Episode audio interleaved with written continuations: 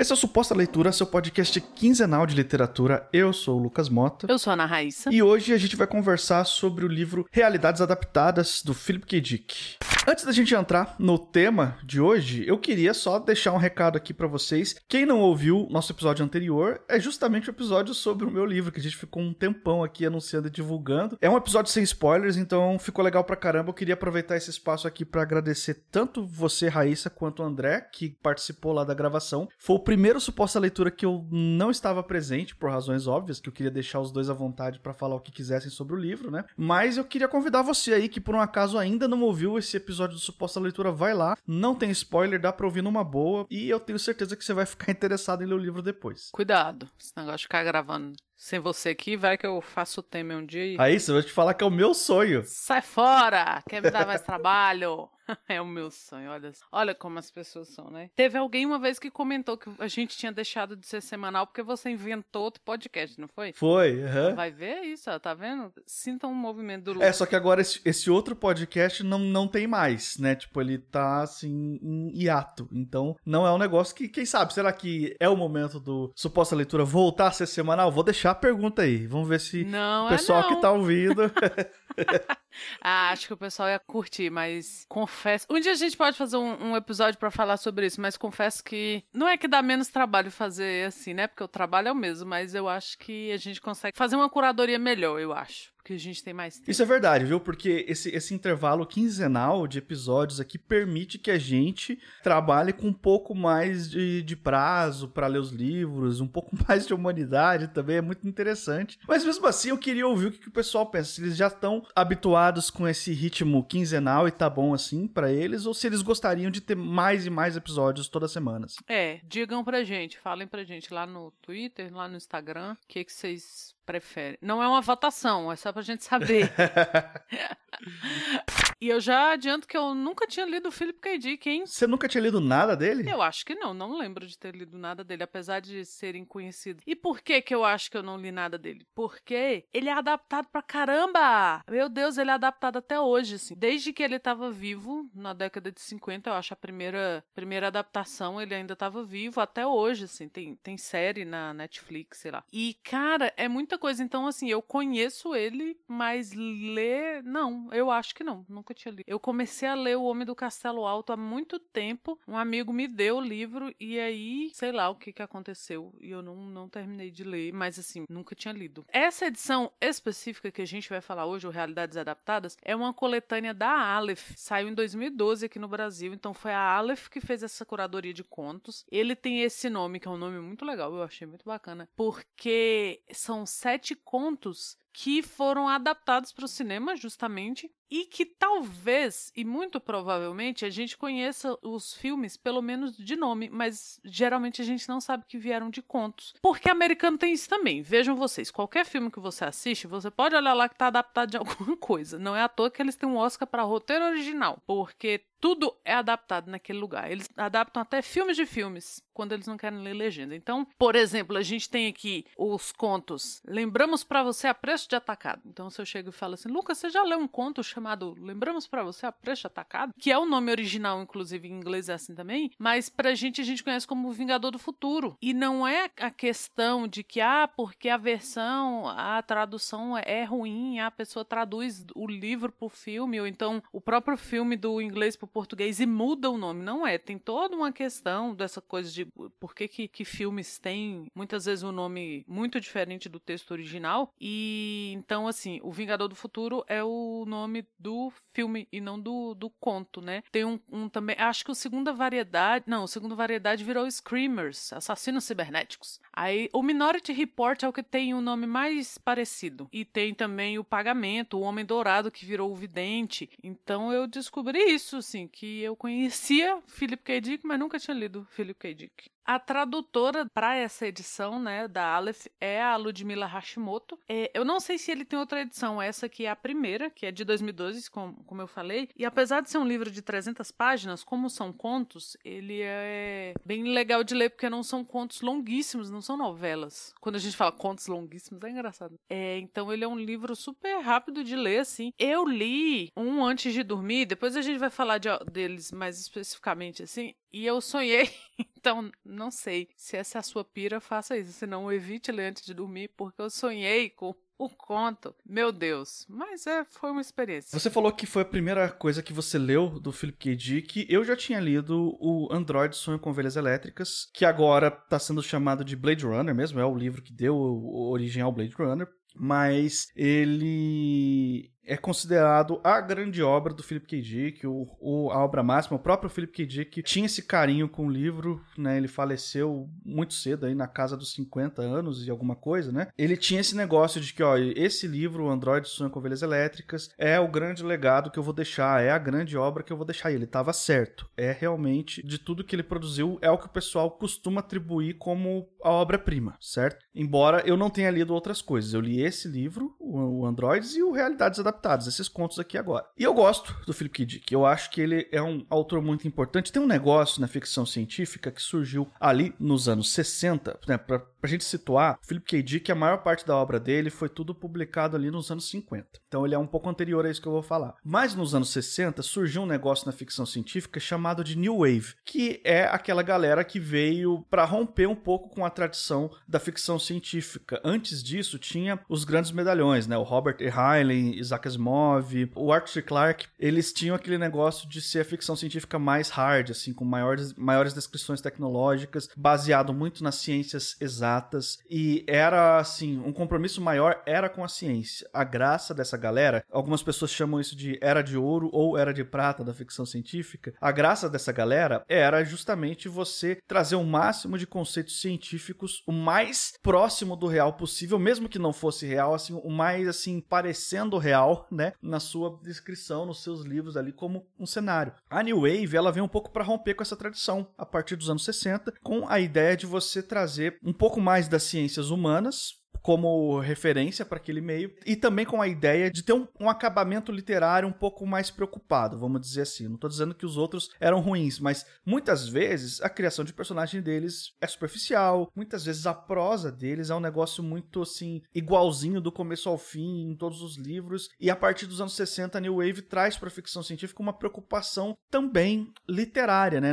É foda falar literário porque dá a impressão que o que veio antes não é literatura, é também. Mas a preocupação também era era do ponto ponto de vista não só científico, não só de trazer essa reflexão que a ficção científica propõe nas suas obras, mas também mexer um pouco na forma textual e entregar um texto diferenciado para os padrões de ficção científica que vinham sendo entregues antes. Tem muita gente dessa New Wave aí que ficou importante, que ficou muito conhecido, mas eu vou citar um nome só, que é a minha favorita, que é a senhora Ursula Le Guin. Ela é, para mim, talvez uma das maiores autoras de todos os tempos da ficção científica, na, na, minha opinião pessoal. Ela vem ali, nessa New Wave. Por que, que eu tô falando da New Wave? O Philip K. Dick, ele tá no meio do caminho entre a tradição anterior da ficção científica e a New Wave. Muito da obra do Philip K. Dick vai ecoar na New Wave, vai influenciar a New Wave. Algumas pessoas vão analisar parte da obra do Philip K. Dick como se fosse da New Wave. É uma discussão longa se ele é ou não da New Wave. Eu tendo a acreditar que ele é um pouco anterior, que ele não faz parte exatamente de toda a discussão proposta pela New Wave, mas ele influencia, ele tá mais perto da New Wave do que da tradição anterior, da Era de Ouro, da Era de Prata, né, que eu quero dizer. A gente tem uma presença tecnológica muito grande na obra do Philip K. Dick.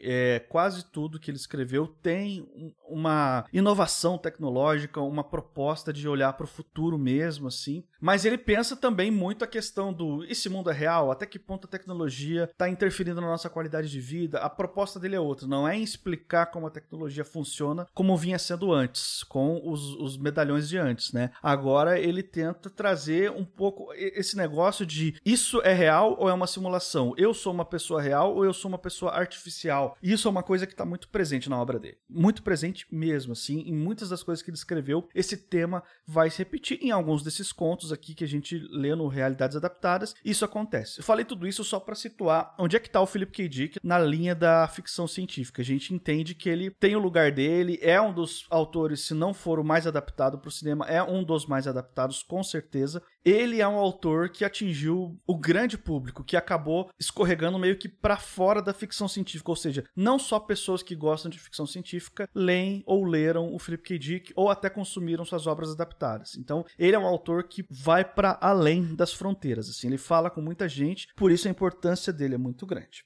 E aí eu trago uma pergunta para você, Raiz. Você falou que foi o primeiro livro dele que você leu. O que, que você achou? Ah, eu gostei muito. Nossa, eu entendi porque que a galera gosta muito dele. Quando eu comecei a ler o que eu não terminei lá, O Homem do Castelo Alto, eu caí na bobeira de dar uma gulgada sobre o livro. E aí eu acho que isso pode ter atrapalhado minha leitura, porque eu vi muita gente falando que, que não era o melhor livro dele, que o livro começava muito bom e terminava muito ruim, não sei o quê. E veja, quando a pessoa escreve demais, ela não vai fazer só coisas maravilhosas. Eu tinha uma ilusão, por exemplo, de que cozinheiros não se machucavam na cozinha, porque eles já teriam, né, a prática. Até que eu conheci uma cozinheira, tenho ami uma, amigos, né, que trabalham na, em cozinha, e assim, eles estão sempre queimado, cortado. Por quê? Porque eles se expõem mais. A mesma coisa com o escritor. O cara, ele se expõe mais, ele, ele testa mais a sua escrita, ele, no caso do Philip K. Dick, ele, ele trabalhava mais, ele tentava fazer umas, umas inovações, então assim, nem tudo é bom mesmo. Mas aí, dizem que com, com o Homem do Castelo Alto, da metade para frente, ele começou a usar o I que é uma parada chinesa para definir o futuro da narrativa e dos personagens. Então o negócio ficou um balai de gato porque ele começou a jogar por acaso, assim, não, fulano vai pra esquerda ou pra direita, fulano vive ou morre, e aí a escrita ficou meio confusa. O que é normal, né, se o cara tenta fazer, ele experimenta demais, é diferente de um escritor que passa a vida toda trabalhando o mesmo texto. Então, assim, eu acho que isso não é uma falha na carreira dele, mas eu entendo por que que que as pessoas gostam muito dele, assim, a escrita dele é muito boa. Eu gostei muito de alguns contos, outros nem tanto, mas não teve nada que eu não que eu tenha desgostado, sabe? Eu gosto da forma como os contos dele, pelo menos nessa coletânea, eles terminam, porque eles te. Eles não seguem aquela fórmula. Isso que você falou de você não saber que você é uma inteligência artificial, né? Nem, então, assim, isso é muito presente. O cara não sabe se ele é, se o outro é, só que não segue. Eu fiquei meio com medo de seguir um um padrãozinho, sabe? Ah, o cara entra nessa dúvida, aí depois acontece uma coisa inesperada, o conto acaba. Mas não é assim. Cada conto, como são contos também de épocas diferentes da carreira dele, ele não, não, não cai nisso. Então eu gostei muito. Eu gostei especialmente do, do Segunda Variedade. Eu vi que tem um filme que chama Screamers, que eu não vou ver, então, já que eu gostei do conto.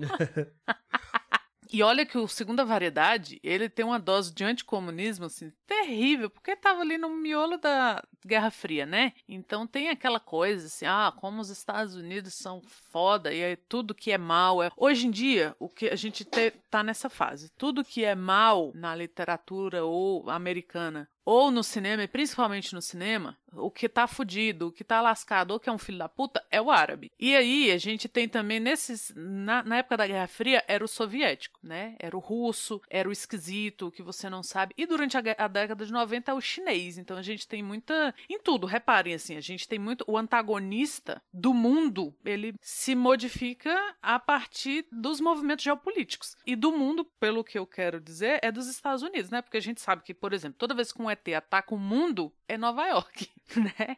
Toda vez, então, assim, o mundo é para eles é esse centro. Então, aqui no Felipe K. Dick tem isso do soviético, né? O, o, mal é o soviético, que você não pode confiar, mas aí você depende dele, então você fica naquela, eu confio, não confio e tal. Tem uma hora num dos contos que a pessoa fala assim, ah, que foi que foi recrutada à força pelo exército soviético. Aí você pensa, ai, que bonito, os americanos não, né? Eles pensam, vou morrer aos 20 anos, eba. Todos são. Então, assim, então, apesar dessa dose anticomunista, eu gostei muito dele. A gente até chegou a falar um pouco de filmes, né? Por exemplo, do Vingador do Futuro, que querendo ou não você lembra sempre alguma coisa, porque faz parte da nossa da infância da galera de, de, ter, não sei se a galera que hoje em dia tá entrando na vida adulta teve esse contato com esses filmes, mas Minority Report também. E a ideia do Minority Report, meu Deus, é muito boa. Só que aí veja você, por que, que eu não assisti Minority Report? Por causa do Tom Cruise, porque eu sempre tive uma agonia com Tom Cruise, então eu assisti poucos filmes com Tom Cruise. Mas hoje em dia eu respeito, então talvez eu assista Minority Report. Hoje... toda vez que eu.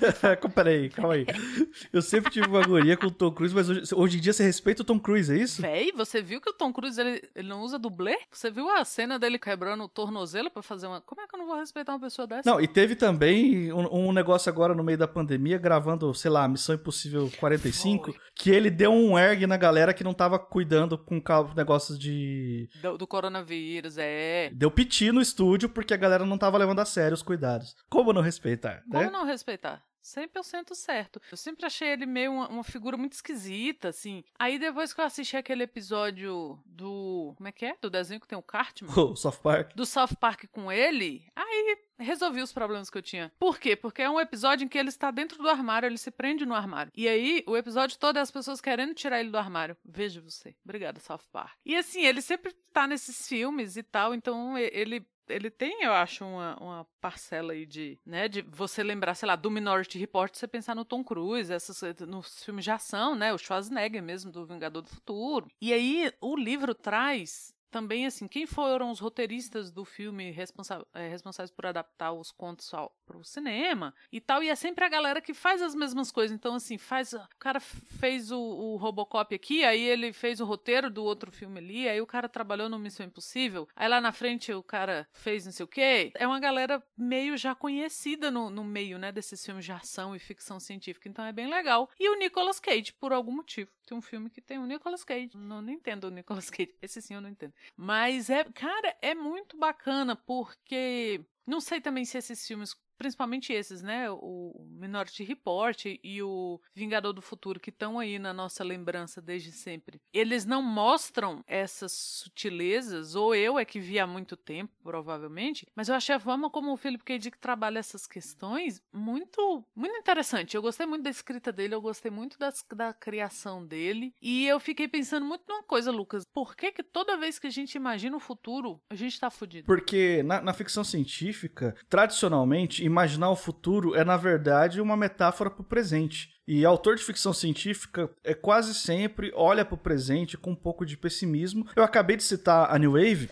e a New Wave ela é onde traz mais forte assim a presença de utopias na ficção científica. Então é a primeira vez que começa a se imaginar o futuro com um pouco mais de otimismo, talvez. Só que ainda assim é uma minoria dentro da ficção científica. Em geral, o tradicional é sempre pensar no futuro como ok, a gente se fudeu mais ainda do que nós estamos hoje, entendeu? O nome disso é capitalismo. Enquanto a gente né? tiver com o capitalismo, vai ser muito difícil ser otimista, né, em relação ao futuro. Eu sempre observo isso que você falou, que é verdade, e a gente já discutiu algumas vezes aqui, que também acontece com os filmes de horror. Quando a gente fala filme de horror, filme de horror bom, né? Não aquele que tem uma gostosa molhada correndo e vem um assassino e.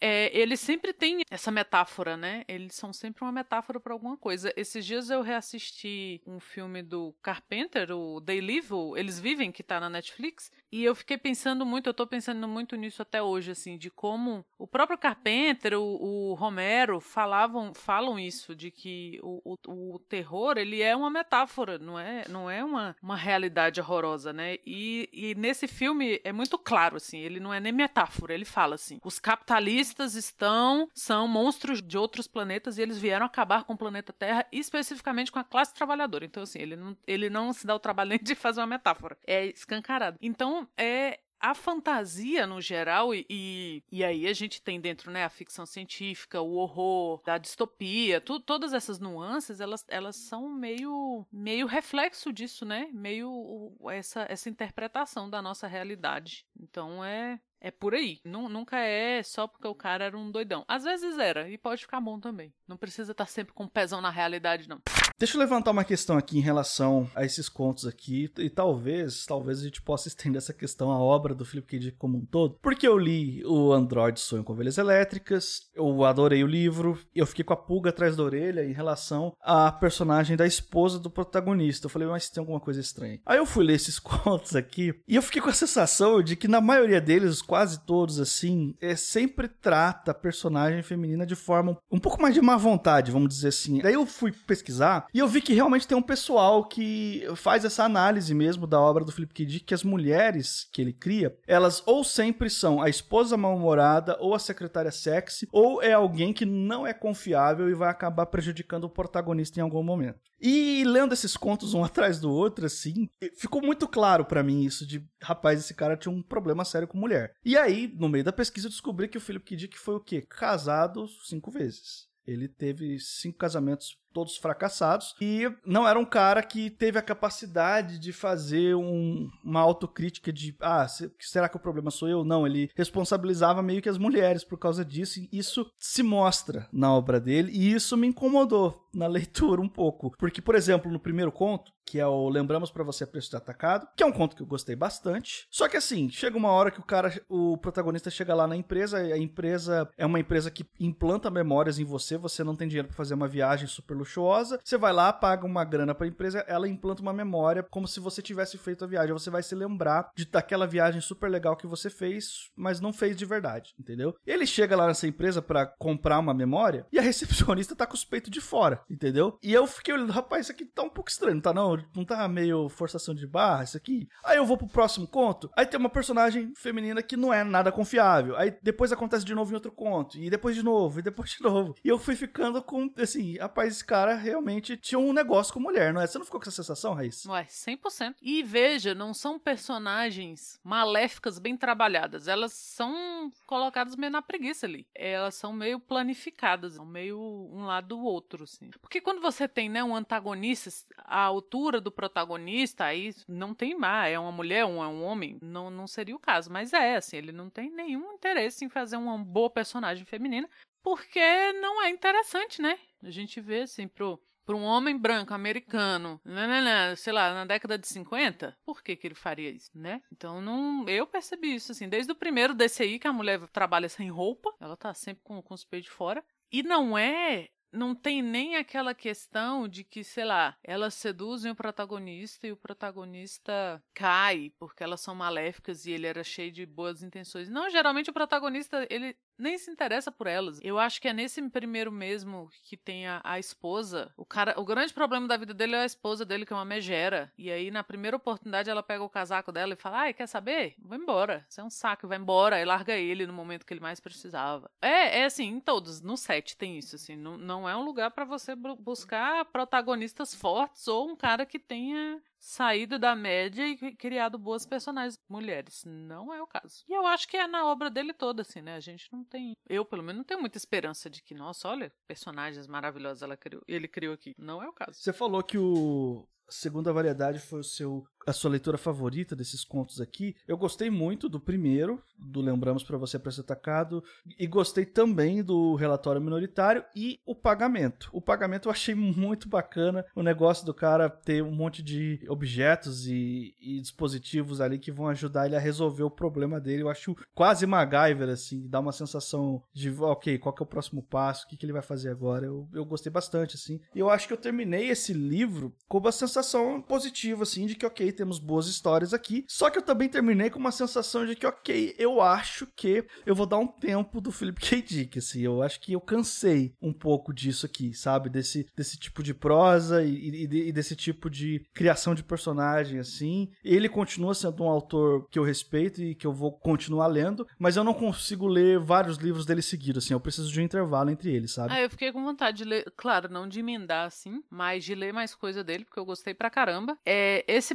pagamento o pagamento, eu foi o que eu tive mais dificuldade de começar a gostar, mas no final eu gostei muito dele também, porque eu achei ele bem divertido. Essa, essa busca do, do personagem, né? De para que ele sabe que aquilo ali é uma chave para ele resolver alguma. Parece uma quest, né? Então ele fica, não, isso aqui vai me ajudar e tal. Eu achei muito divertido também. Eu gostei muito do relatório minoritário, eu gostei muito. O segunda variedade, como eu falei. O primeiro também, né? Que é o do Vingador do Futuro. O que eu não gostei, de verdade, e aí conversa um pouco com o que você disse, foi o Homem Dourado. Porque eu achei no geral, eu achei muito interessante o que ele cria, né? Que é aquele cara que você não sabe se ele é uma evolução da espécie humana, se é um, uma aberração genética, o que que é. E aí, no que toca a participação feminina no conto, ele foi o mais imbecil possível. E aí, para mim, ele acabou. Mas o, por que, que eu tô falando isso agora em dois momentos diferentes? Porque nos outros contos, ele não ter feito boas personagens femininas ou ter feito personagens femininas que, assim, que ele sempre vai falar do corpo, ah, porque ela era flexível, ela era isso, ela tinha uns peitos assim assado,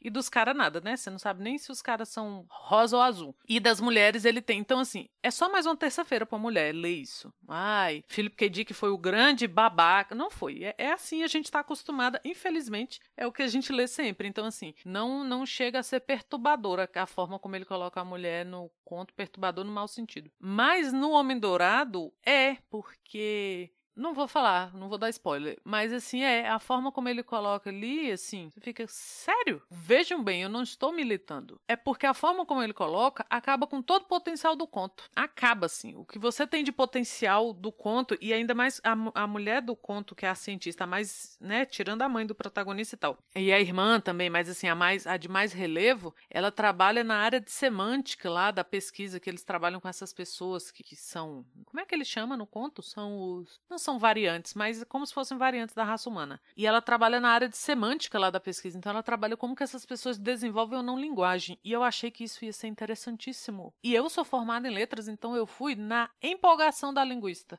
E assim, é tão ruim que estraga o contos. Eu não sei o que esse conto está fazendo nessa. Ah, eu, vou... eu nem ia entrar nesse, nesse ponto aí, você... você abriu a porteira. Eu nem sei o que esse conto está fazendo nessa coletânea. Mas assim, é o que eu disse. Quando o cara experimenta demais se expõe demais, ele, né, ele tem seus erros. Mas ali não é um erro de escritor, da escrita, mas é uma forma como ele resolveu mostrar que, que, né, não sabe fazer aquilo ali, meio que passou. Isso que você falou, que ele foi casado uma porção de vezes e não terminou bem nenhuma das vezes, me lembrou o Orwell, né? Nosso conhecido. Então, assim, é o cara que ele não sabe resolver bem aquilo ali, ele joga para as mulheres do, dos contos dele que ele cria. Então, assim, eu acho que, que a participação feminina que foi realmente problemática desses sete contos foi desse último. Assim. É, não, não é o último, eu tô falando que é o último, mas não é, é o penúltimo. O último é o Equipe de Ajuste. Então, que é engraçado, que é da, do, do, mesmo ano do Homem Dourado. Ele, ambos foram escritos em 54. Mas, assim, é, é a única participação feminina que realmente põe o conto a perder e que poderia ter sido diferente é do, do Homem Dourado. É o conto que eu também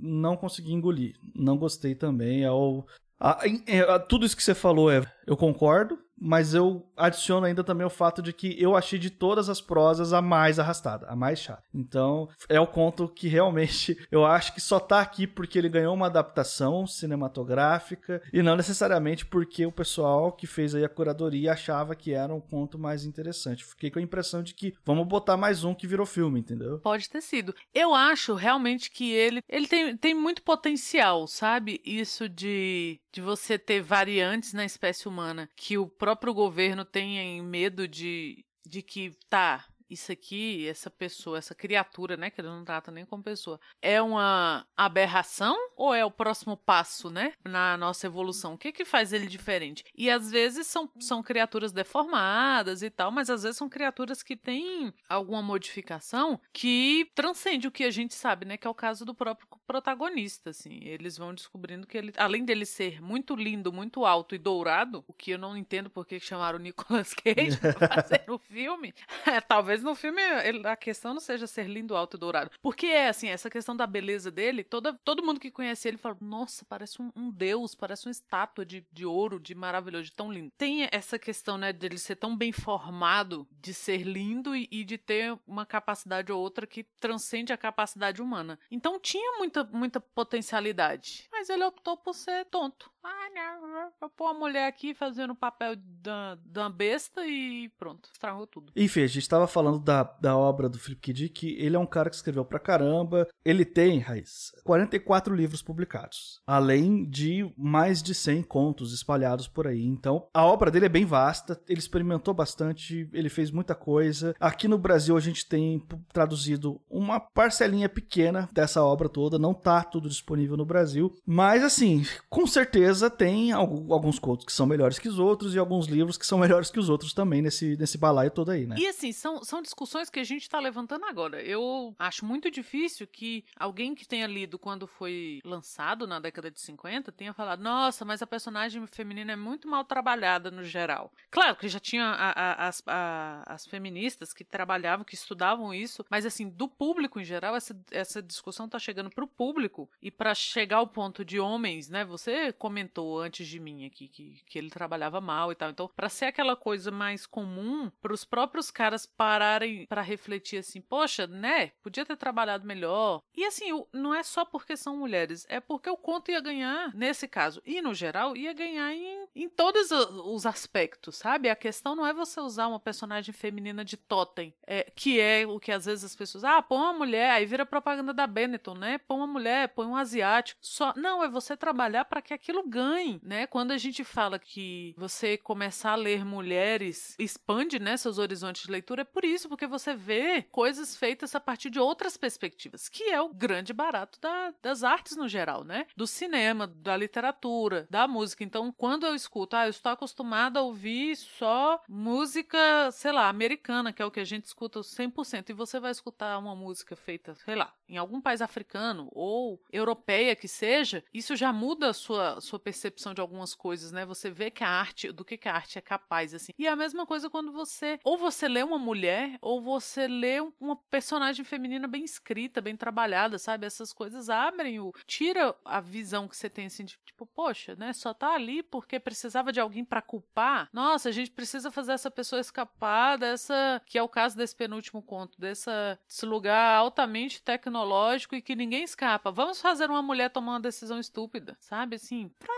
troco de quê? Então eu acho, assim, é uma discussão que vem de agora, né? Que, que é mais recente, não de agora, pô, 2020, mas assim, é mais recente. Mas que a gente precisou forçar muito para que as pessoas percebessem, porque para as pessoas estava tudo bem. Então, vamos retratar mulheres como idiotas. E vamos pegar esse cara aqui, o que você falou da Ursula Le Guin. Le? Le Guin. Eu Le Guin. Eu sempre erro o nome dela, da Ursula Le Guin. Você pega a Úrsula e a Úrsula é fenomenal, fenomenal. O que ela escreve, o que ela fala, maravilhosa. Aí você fala em, em distopia. As pessoas vão pensar em quê? George Orwell e são os piores livros do George Orwell. E é o cara, sabe? Então, assim, quando a régua é colocada pra mulher, ela é colocada muito mais alto, né? Então, assim, por que, que um cara ia, né, nessa época, ele ia se preocupar em fazer uma boa personagem feminina? Não ia, nem passava pela cabeça dele.